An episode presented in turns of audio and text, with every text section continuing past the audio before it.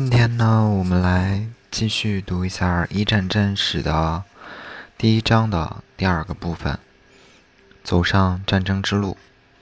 萨拉热窝刺杀事件一开始看起来只不过是奥匈帝国和塞尔维亚之间的区域斗争罢了，但在那之后，危机却迅速蔓延开来。不到四个星期的时间里，所有欧洲列强都被卷入其中。奥匈帝国弗朗茨·费迪南大公夫妇被刺身亡的消息，当时并没有引起欧洲新闻界的兴趣，但却使奥匈帝国政府做出了一个极端的反应。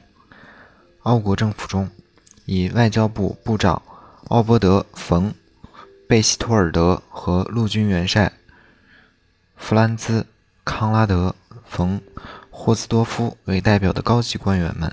将萨拉热窝刺杀事件视为给塞尔维亚以当头棒喝的黄金契机，但在那之前，他们必须保证德国愿意为了他们的行动而出面阻止俄国支援塞尔维亚。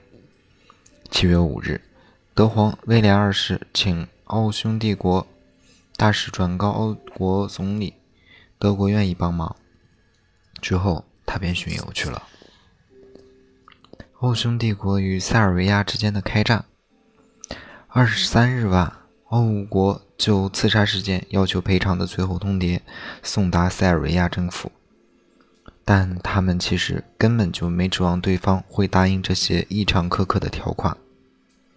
不想，俄国却在此时介入其中，一方面要求塞尔维亚接受通牒中大部分的内容，另一方面则警告奥匈帝国不得在得寸进尺的对塞国不利，这下贝希托尔德和康拉德不乐意了。二十五日，塞方回复送递时，他们拒不接受塞尔维亚做出的巨大让步，并在同一天开始动员军队。二十六日，贝希托尔德说服当时在位的奥匈帝国皇帝法兰兹约瑟夫，签署了对塞尔维亚宣战的声明。于同一天结束了假期的德皇威廉二世，直到二十八日才得知奥匈帝国向塞尔维亚发出最后通牒的事情。当天，贝希托尔德知会塞国驻维也纳大使，两国进入交战状态。两天后，俄国军队开始局部动员。威廉二世和他的亲信们将。见露端倪的危机，视作增强本国实力及影响力的大好时机，因此也开始对德国部队进行全体动员。三十一日，德国向已升级为全面动员的俄国发出通牒，要求其停止动作。在俄国拒绝了他们的要求之后，德国当天下午即对俄宣战。接下来是宣战。现在。各方盟军都已各就各位。法国总理表示，法国一切行动都以国家利益为出发点。在德国看来，这套说辞是在强调法国力挺俄国的态度，遂于八月三日对法宣战。同时，他们还按照早就制定好的作战计划，立刻入侵了比利时和卢森堡。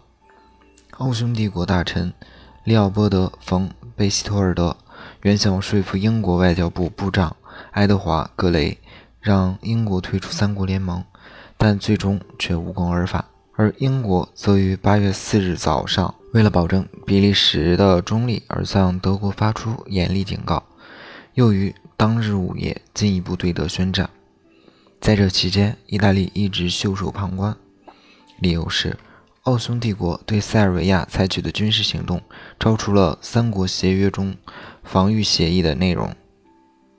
八月的头几天里，各参战国的首都都有大批人群涌上街头，他们心中既有保家卫国的战斗热情，也有由于积蓄的敌意终于得以释放而产生的近乎野蛮的狂热。